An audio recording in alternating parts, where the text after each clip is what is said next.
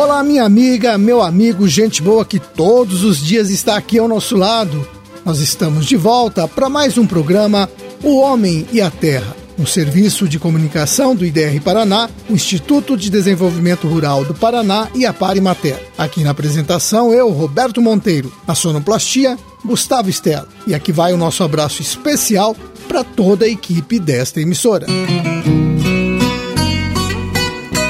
Hoje é terça-feira, dia 14 de fevereiro de 2023, lua minguante, dia de São Valentim, São Cirilo e de São Metódio.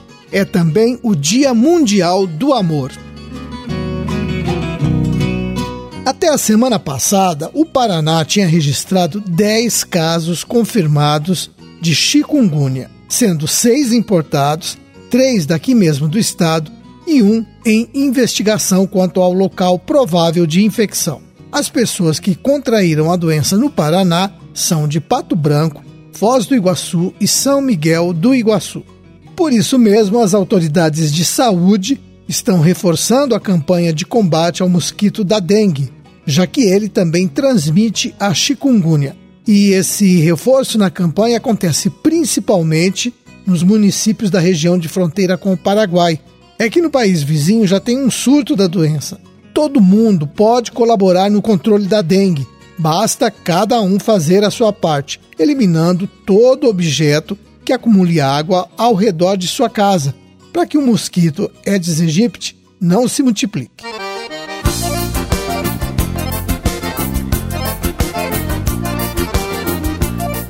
E ouçam só essa informação. Um estudo do IBGE, o Instituto Brasileiro de Geografia e Estatística, constatou que o Paraná é o estado com maior área do seu território com uma boa potencialidade para a agricultura. Segundo esse estudo, 12% do território paranaense apresenta essa condição. A média nacional é de apenas 2%. O relevo do norte e noroeste do estado, principalmente, contribui para isso. Outro fator importante é que os solos paranaenses são argilosos e profundos. Com isso, eles são capazes de armazenar nutrientes aplicados via adubação ou calagem. Bem, a natureza já nos deu esse recurso valioso. Cabe ao agricultor conservar o solo fértil. E isso se consegue com adubação, calagem, rotação de cultura, enfim, várias técnicas que estão à disposição do agricultor para manter a terra que é o seu maior patrimônio.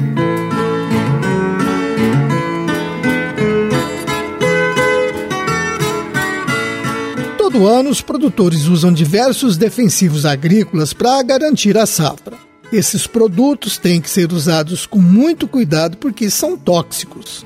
Os agrônomos e técnicos agrícolas estão aí para orientar a melhor forma de usar os agrotóxicos.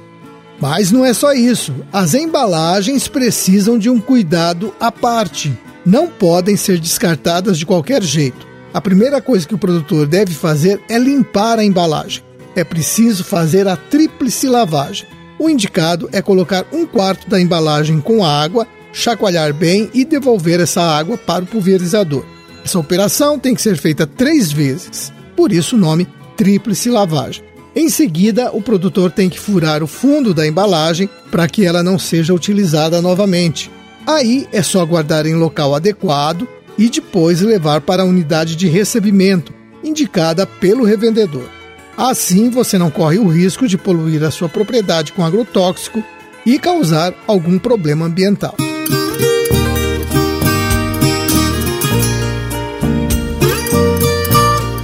Na semana passada eu falei aqui no programa sobre o curso de produção artesanal de queijos e derivados do leite que vai ser promovido pela Associação dos Produtores de Queijo da região metropolitana de Curitiba. Serão nove encontros entre abril e junho que vão discutir diversos aspectos da produção de queijo. Esses cursos contribuem para profissionalizar os produtores. A Simone Rocha do Carmo, que é secretária da associação e produtora de queijos, Fala por que esse curso é tão importante. E a importância do curso para nós é para estar tá sempre antenado ao mercado, e as necessidades do público, porque a gente vive em constante evolução aí, vemos todos os dias, né? As pessoas buscando os produtos naturais e essa capacitação vai ser bastante importante porque vai tirar muitas dúvidas que a gente tem na hora do preparo, né? E na hora de fazer esse queijo. E a força da associação também para que a gente seja reconhecido aí como um todo, para que o nosso município lá de São José dos Pinhais, região metropolitana de Curitiba, também tenha um reconhecimento pois lá também temos grandes produtores de queijo. Também queremos ser uma referência aí para os demais estados aí do Brasil, enfim, né, levar o nosso produto até onde a gente consiga chegar e mandar ele. Agradeço aí até. Nós é que agradecemos a sua participação, Simone. Esperamos que a associação se fortaleça cada dia mais. Quem quiser informações sobre esse curso deve fazer contato no seguinte telefone: 41 3381 4902. Você pode falar com o pessoal que está promovendo o curso ou mandar uma mensagem pelo WhatsApp, tá bom? Eu vou repetir o número: é o 41 3381 4902.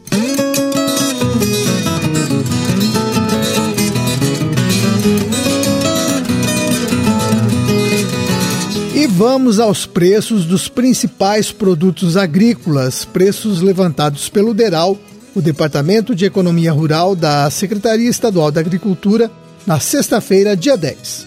Arroz agulhinha em casca tipo 1, saca de 60 quilos, 110 reais. Café beneficiado, bebida dura, tipo 6, 947 reais e 92 centavos a saca de 60 quilos. Erva mate em folha, posta na indústria. Preço da arroba R$ 22,82. Feijão carioca, saca de 60 quilos, R$ 343,41. E o feijão preto foi negociado em média a R$ 258,76 a saca de 60 quilos. Mandioca padrão de amido, 580 gramas, preço médio da tonelada, R$ 1.220,30. Milho amarelo, saca de 60 quilos, R$ 75,69. Soja, saca de 60 quilos, R$ 160,98. Trigo para pão, pH 78, R$ 89,48 a saca de 60 quilos. Boi em pé, R$ 226,29 a arroba. Vaca em pé, preço da arroba, R$ 242,64. Suíno tipo carne, preço médio do quilo, R$ 6,76 para produtores não integrados. Esses então foram os preços médios levantados na sexta-feira, dia 10, pelo Deral.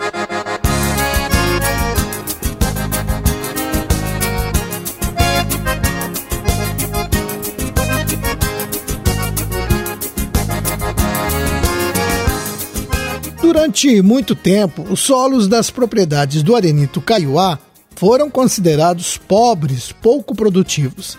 Mas esta situação está mudando graças a novas tecnologias e práticas de cultivo. Na semana passada, por exemplo, um grupo de produtores participou de um dia de campo em Lobato, promovido pelo IDR Paraná. Os agricultores conheceram 36 variedades de soja indicadas para o arenito, o solo da propriedade onde foi feito o plantio é composto por areia, 82%, argila, 16% e silt, 2%, um outro componente pobre em nutrientes.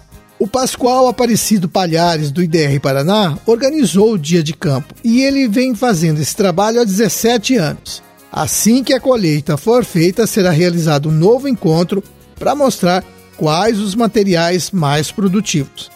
Mas já se sabe que tem agricultor acompanhado pelo IDR Paraná que está colhendo, em média, 170 sacas de soja por alqueire, o que é um ótimo resultado, principalmente se tratando do arenito.